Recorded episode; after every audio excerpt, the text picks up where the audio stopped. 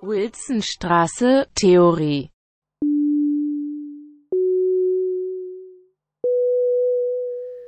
Willkommen zur dritten und letzten Episode des Propedeutikums Podcast mit dem Thema Gender und Queer Studies.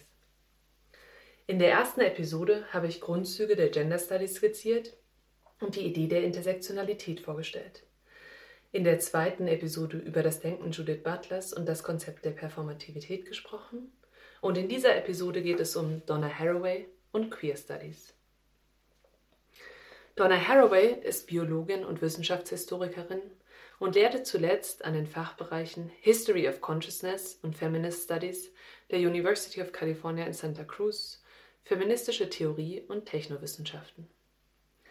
Sie plädiert für eine intensivere Auseinandersetzung antirassistischer und feministischer WissenschaftlerInnen mit den Technik- und Naturwissenschaften, deren Praktiken ihrer Meinung nach entscheidend an der Herausbildung sozialer Differenzen beteiligt sind. Im Zentrum ihrer Arbeit stehen die Entwicklungen in den neuen Informations-, Kommunikations- und Biotechnologien, den Technosciences, wie sie diese in Anlehnung an Bruno Latour nennt. Bruno Latour ist ein französischer Wissenschaftsforscher und Philosoph. Er gilt als einer der Begründer der Akteurnetzwerktheorie.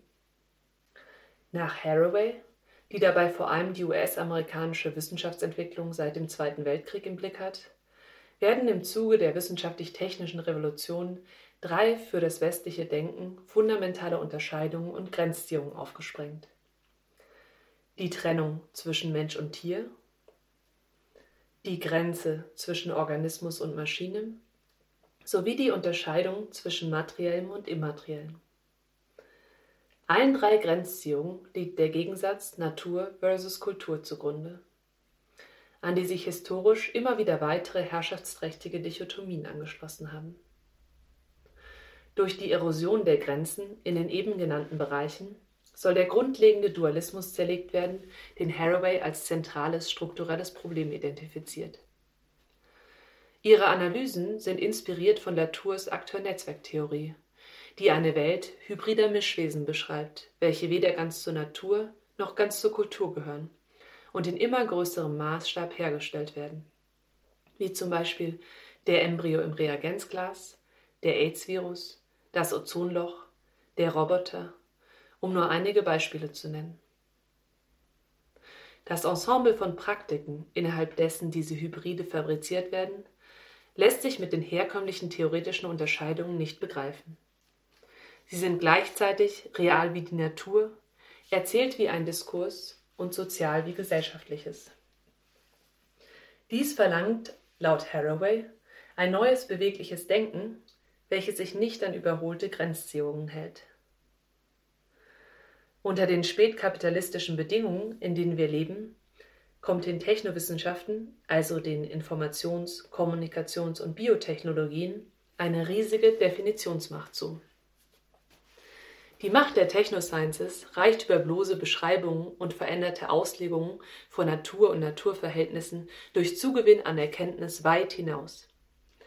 Sie bezeichnen im wahrsten Sinne des Wortes Neuschöpfungen, die Produktion einer artefaktischen Natur. Sie stellen also Dinge real her. In der postbiologischen Vermischung von Text, Technik und artefaktischer Natur verweben sich die Prozesse von Herstellung und Beschreibung immer weiter wie zum Beispiel die Konzeption von Organismus als Code oder Biotechnologie als Schreibtechnologie. Haraway begreift die modernen Naturwissenschaften als kulturelle Praktiken, die Bedeutung und Sinn produzieren. Als Wissenschaften sind sie gesellschaftlich dazu ermächtigt, Wirkliches und Vermeintliches zu definieren. Das unterscheidet die Geltungsansprüche dieser Form objektiver Wissensproduktion von Alltagswissen. Haraway geht jedoch davon aus, dass diese Trennung von objektiv wissenschaftlichem und Alltagswissen selbst ein fiktionales Moment enthält, sofern die vorgenommene Grenzziehung unterstellt, dass die modernen Naturwissenschaften frei seien von Vorurteilen, Interessensbindungen und selektiven Wahrnehmungen, die das Alltagswissen charakterisieren. Für Haraway sind, bei allem Erkenntnisfortschritt, den sie durchaus anerkennt, auch die Naturwissenschaften Geschichten erzählende Praktiken, deren Fakten sind Artefakte. Sie sind untrennbar verwoben mit Fiktion. Ihr Interesse gilt vor allem den Wissenschaften und Wissensproduktionen, deren Gegenstand vermeintliche Naturtatsachen sind. Diese möchte sie analysieren und ihnen andere Erzählungen entgegensetzen. Es geht ihr darum, ein Verhältnis zur Natur zu finden, das sich, und ich zitiere, jenseits von Verdinglichung, Besitz, Aneignung und Nostalgie, Zitat Ende, bewegt. Das Zitat ist aus einem Essay mit dem Titel Jenseitige Konversationen, irdische Themen, lokale Begriffe.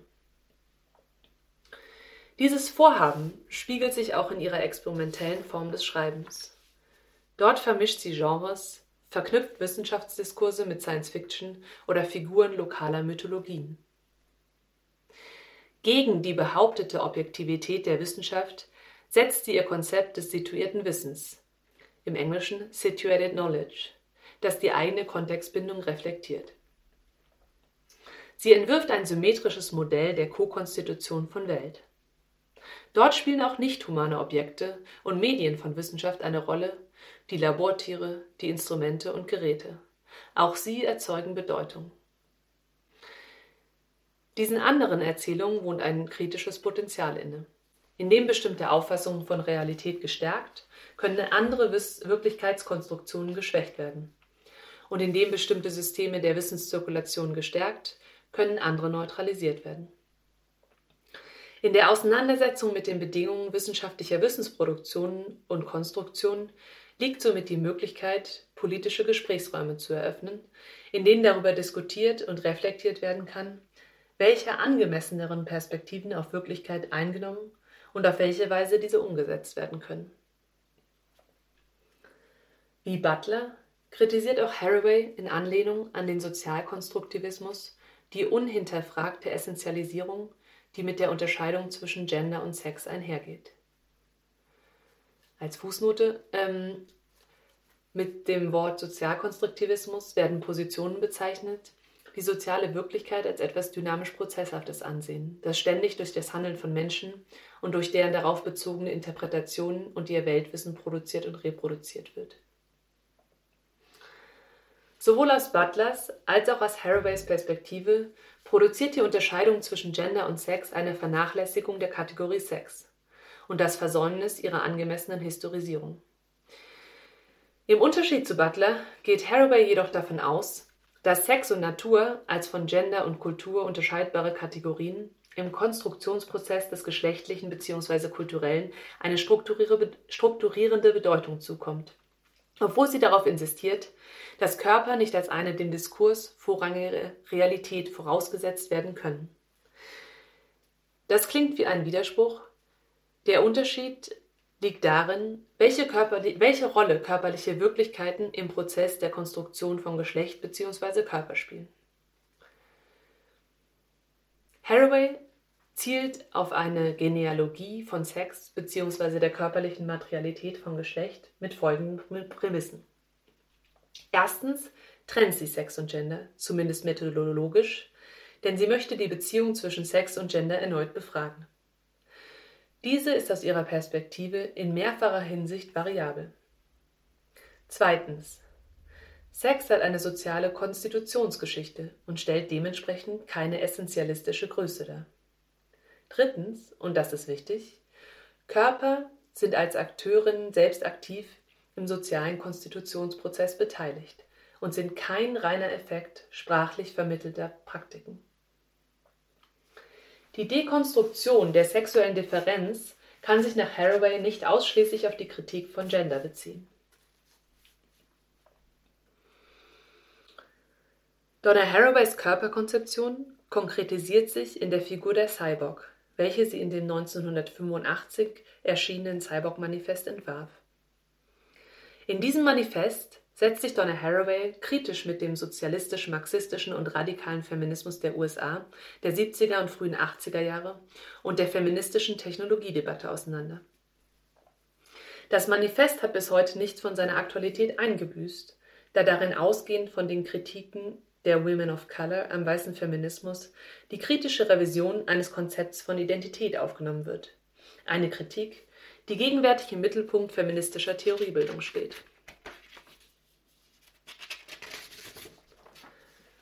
Haraway möchte das Subjekt der feministischen Theorie auf eine neue Art und Weise denken. Dabei wendet sie sich, wie eben erwähnt, gegen die Tradition einer vermeintlichen wissenschaftlichen Objektivität, die allzu oft ausschließlich männliche, weiße Perspektiven repräsentiert. Sie distanziert sich jedoch ebenfalls von einem Relativismus, da für sie ihre Forderung, Objektivität und somit Universalität aufzugeben, nicht heißt, grundsätzlich auf Objektivitätskriterien zu verzichten. Ihr Ziel ist es vielmehr, eine angemessene Forschungsperspektive einzunehmen, die keinen Anspruch auf Allgemeingültigkeit erhebt und damit die von ihr kritisierte, unmarkierte Position vermeidet. Ich möchte euch dazu ein Zitat aus dem Essay Situiertes Wissen, die Wissenschaftsfrage im Feminismus und das Privileg einer partialen Perspektive vorlesen. Ich zitiere. Einheiten sind komplizierte historische Errungenschaften, die stets mit ausgrenzenden Praxen belastet sind. Das Konzept der Frau ist angesichts der Unmengen von Spaltungen unter Feministinnen, geschweige denn Frauen, illusorisch, ironisch geworden. Ende des Zitats. Als eine Konsequenz dieser Feststellung schlägt Haraway die Entmystifizierung der Weiblichkeit durch das Etablieren eines neuen Mythos vor, des Cyborg-Mythos. Dieser zielt auf eine Neudefinition des weiblichen Subjekts. Jetzt folgt noch ein Zitat aus dem Cyborg-Manifest selbst. Im späten 20. Jahrhundert, in unserer Zeit, einer mythischen Zeit, haben wir uns alle in Chimären, theoretisierte und fabrizierte Hybriden aus Maschine und Organismus verwandelt. Kurz, wir sind Cyborgs. Ende des Zitats. Bei diesem hybriden Wesen verschieben sich die vermeintlich fixen Grenzen zwischen Mensch und Maschine, Mann und Frau, echten und virtuellen. In Identifikation mit dem Cyberfeminismus nimmt Haraway hier sehr bewusst eine Umwandlung der Figur des kybernetischen Organismus vor. Dieser hatte seinen Ursprung in der Militär- und Weltraumforschung. Er wurde als Ikone der Macht des Kalten Kriegs stilisiert und daraufhin in der Science-Fiction-Literatur für die Etablierung der Idee von männlichen Kampfmaschinen benutzt. Der Begriff der Cyborg ist ein Akronym. Das heißt, er ist aus, aus den Anfangsbuchstaben der beiden Wörter kybernetischer Organismus zusammengesetzt. Die Umwidmung der Cyborg in ein Symbol feministischer Befreiung hatte sowohl auf die feministische Science Fiction als auch auf die Theoriebildung einen wichtigen Einfluss. Die Cyborg-Metapher soll Widerstand leisten gegen das patriarchale Denken eines Konzepts von Frau, in dem sie, und ich zitiere nochmal aus dem Cyborg-Manifest, als imaginäre Figur und als erlebte, als gelebte Erfahrung verändert, was am Ende des 20. Jahrhunderts als Erfahrung der Frauen zu betrachten ist. Ende des Zitats. Ich sage noch ein paar kurze Worte zum Cyberfeminismus. Ähm, der Cyberfeminismus entstand durch die Verbreitung der neuen Informations- und Kommunikationstechnik und die gleichzeitig stattfindende dritte Welle des Feminismus. Die australische Künstlerinnengruppe VNS Matrix veröffentlichte 1991 das Cyber Feminist Manifesto for the 21st Century. In diesem Manifest proklamierte VNS Matrix die Klitoris ist eine direkte Verbindung zur Matrix. Für Cyberfeministinnen beinhaltete die Informations- und Kommunikationstechnik nicht nur einen subversiven Umgang mit maskuliner Identität, sondern die Kreation einer Vielzahl neuer Subjektivitäten, in denen nicht nur die Gesellschaft und die Technologie selbst verändert werden kann, sondern auch herkömmliche Genderrollen. Haraway nimmt in ihrem Cyber-Konzept deutlich Bezug auf die immer weiter zunehmenden Prozesse der Technisierung und Verwissenschaftlichung westlicher Lebenswelten und den immensen Einfluss technischer Objekte auf die Konstruktion und Produktion von Körpern und Geschlechtern. Bei der Neustrukturierung des Sozialen kommt diesen Objekten ein riesiges Machtpotenzial zu. Donna Haraway ist dabei weder technophil noch technophob. Hier geht es um die Einbeziehung der vielfältigen Beziehungen zwischen Mensch und Technik, Natur und Kultur in ihr theoretisches Konzept. Und so kann die von Haraway hervorgehobene vermeintliche Unnatürlichkeit der Cyborg als Versuch gelesen werden, biologische und naturalisierende Argumentationsstrategien und Thesen über Weiblichkeit und den weiblichen Körper außer Kraft zu setzen.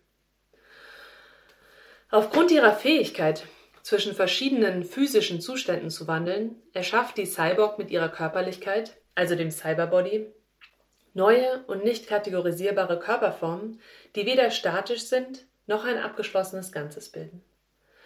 Der Cyberbody entzieht und widersetzt sich jeglicher Unveränderlichkeit und Beständigkeit. Dadurch, dass die Cyborg und ihr Körper nicht auf eine einzige Identität und Position reduzierbar ist, werden multiple Zusammenbeschlüsse möglich, die auf eine Identitätspolitik verzichten können. Nach Haraway ist ihr Cyberkonzept ein Plädoyer dafür, die Verwischung dieser Grenzen zu genießen und Verantwortung bei ihrer Konstruktion zu übernehmen. In Haraways Konzept steht nicht mehr der weibliche Körper als Objekt im Zentrum, da Körperlichkeit sich hier als Schnittstelle zwischen virtueller Realität und tatsächlicher Materialität definiert. Zentral ist an dieser Stelle für Haraway der Fakt, dass der Cyberbody ein Konstrukt darstellt, das sich mit den Werkzeugen der Gender-Dichotomie keinesfalls länger erklären lässt. Auf diese Weise gelingt es dem Cyberfeminismus, einen eigenständigen Weg aus der, bisher ein, aus den, der bisherigen einschränkenden Kategorien der Frau zu entdecken. Neben dem Verzicht auf den binären Dualismus von Mann und Frau wird im Cyberspace auch die Debatte um Race oder Ethnizität sowie Klassenunterschiede innerhalb des Feminismus unnötig. Grund hierfür ist die in dreifacher Hinsicht relevante Hybridität der Figur der Cyborg. Zum einen stellt sie eine Mischform aus Mensch und Maschine dar. Zum anderen überwindet sie als ein Geschöpf in der Post-Gender-Welt die Differenz zwischen männlich und weiblich. Und als letztes ist sie eine Mischung aus verschiedenen Ethnizitäten und Hautfarben. Des, die Cyborg ist eine argumentative Figur, die von Haraway selbst als ein ironischer politischer Mythos bezeichnet wird. Dieser Mythos dient zum einen als Fiktion, an dem sich unsere gesellschaftliche und körperliche Realität ablesen lässt. Zum anderen stellt er eine Art imaginäre Ressource für neues Denken dar. In Haraways Cyborg-Konzept wird die Unterscheidung zwischen Faktum und Fiktion überflüssig, da es für ihr Vorhaben nicht relevant ist, ob die Cyborg tatsächlich existiert.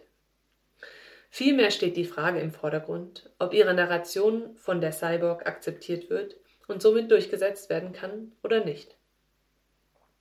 Die Cyborg-Metapher steht folglich für die Möglichkeit eines subversiven Protests, der der eigenen feministischen Verantwortung Rechnung trägt, sich den wissenschaftlichen und nichtwissenschaftlichen Konstruktionen von scheinbaren Geschlechterdifferenzen, Rollen und Normen entgegenzusetzen.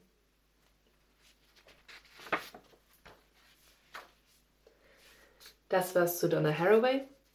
Jetzt komme ich zu den Queer Studies. Queer Studies bezeichnet eine wissenschaftlich-kulturelle Strömung mit Ausgangspunkt in den USA der 90er Jahre, die sich mit Fragen der kulturellen Produktion geschlechtlicher Normalität und ihren Abweichungen befasst und sich gegen traditionelle Identitätspolitiken bezüglich sexueller Minderheiten wendet. Theoretische Vorläufer sind die Gay and Lesbian Studies. Ausgangspunkt der Queer Studies sind Mechanismen der Exklusion anderer oder nicht normativer Sexualität, während sich die Gender Studies mit der Bedeutung von Geschlecht an sich befassen.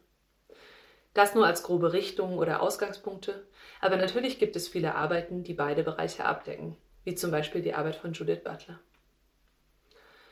Die Besonderheit queerer Theorien liegt in ihrer Selbstverpflichtung gegen normatives und identitäres Denken, gepaart mit der Verweigerung, sich auf ein bestimmtes Feld oder eine bestimmte Methode festzulegen. Um den Schlüsselbegriff der Sexualität organisiert, beschäftigen sich queere Theorien mit allen sozialen Unterschieden, die zum Regime einer sexuellen Normalisierung im Sinne von Normen beiträgt. Dabei sollen diese unterschiedlichen Dimensionen nicht voneinander getrennt werden, sondern in Beziehung gesetzt werden. Dabei meine ich Kategorien wie Hautfarbe, Ethnizität, Race, Klasse, Geschlecht, Staatszugehörigkeit oder Behinderung. Um noch einmal wichtige Kategorien zu benennen, die strukturelle Ungleichheiten erzeugen. Hier gibt es Überschneidungen zu den Diskussionen um Intersektionalität, die ich in der ersten Episode vorgestellt habe. Ein Unterschied zu dieser Debatte liegt jedoch in dem Anliegen der Queer Studies, identitäre Kategorien zu vermeiden. Und so werden Differenzen immer relational und nicht kategorisch gedacht. Diese Herangehensweise spiegelt sich auch im Experimentieren mit Sprache, die, das Arbeiten, die die Arbeiten vieler queerer Theoretikerinnen kennzeichnet. Viele queere Arbeiten bewegen sich bewusst an die Grenzen akademischer Konventionen. Nun möchte ich noch einige der zentralen Themenfelder queerer Theoriebildung skizzieren. Anschließend an Michel Foucaults Kritik an der Idee einer fortlaufenden linearen Geschichte gibt es einige sehr interessante Arbeiten zur Geschichte von queerer Sexualität. Diese untersuchen frühere Formen sexuellen Wissens ohne sie als rudimentären Ausdruck moderner Formen von Sexualität zu lesen oder sogar überhaupt nicht als Sexualität. Thematisch verbunden mit einer Geschichte der Sexualität, wenn auch nicht immer direkt darauf bezogen, setzt sich eine andere Strömung von DenkerInnen mit queeren Zeitlichkeiten auseinander. Als Teil des Affective Turn in den Sozialwissenschaften beschäftigen sich queere TheoretikerInnen weiterhin mit dem Begriff des Gefühls und der politischen Einordnung von Körpern, die Gefühle haben. Ein weiteres wichtiges Thema sind die Dekonstruktion von Race oder Ethnizität als vermeintlich natürliche Eigenschaften, eine Zuordnung, die eine diskriminierende soziale und politische Lesart mit sich bringt. Judith Butlers Denken spielt eine wichtige Rolle für queere Konzepte. Denn die Idee der Performativität kommt zentrale Bedeutung für die strategische Unterminierung binärer Zwangsidentitäten zu. Machttheoretisch liegt dem die Foucault'sche Annahme zugrunde, dass die Artikulation von Diskursen immer zugleich Formen des Widerstands und der Subversion produziert. Im Anschluss an Michel Foucault wird von Butler eine Differenz zwischen Subjekt und Diskurs innerhalb des Vorgangs der performativen Konstitution des Subjekts angenommen. Es handelt sich um die Differenz zwischen einem normativen Ideal und der lebbaren Realität, die das Subjekt erfüllen kann und in der es sich einrichtet. Vorausgesetzt wird hier, dass das Subjekt reflexiv ein Wissen davon hat, wer oder was es ist und inwiefern es sich von normativen Zuschreibungen unterscheidet. Die Instabilität des Diskurses bietet die Möglichkeit der kulturellen Homogenisierung zu widerstehen. Queerness, Queering und Critically Queer werden von Butler zum politischen Programm erhoben und zum Prinzip parodistischer Übertreibung und Unterminierung einer binär kodierten Identitätsformation gemacht. Butler schreibt über die historischen Dimensionen des Begriffs. Es umfasst Bedeutungen wie, und ich zitiere, von unklarer Herkunft, obskur, pervers, exzentrisch.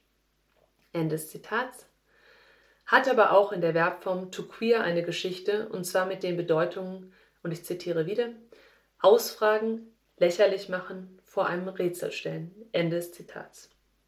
Das Sonderbare, das Merkwürdige ist queer. Ebenso sind es die entgleisten Körper, die entgleisten Stimmen, die das Abwesende aufdecken. Und das Abwesende meint hier wieder Kategorien die Ungleichheit erzeugen, wie eben Race, Class, Gender. Als ein Ausdruck für das Verraten dessen, was verborgen bleiben sollte. Es sprengt leider den Rahmen dieser Episode, euch verschiedene queere DenkerInnen vorzustellen. Ich möchte aber zumindest ein paar Namen nennen. Laurent Ballon, Lee Edelmann, Jack Halberstam, Yves Kosowski-Sedgwick und José Esteban Munoz.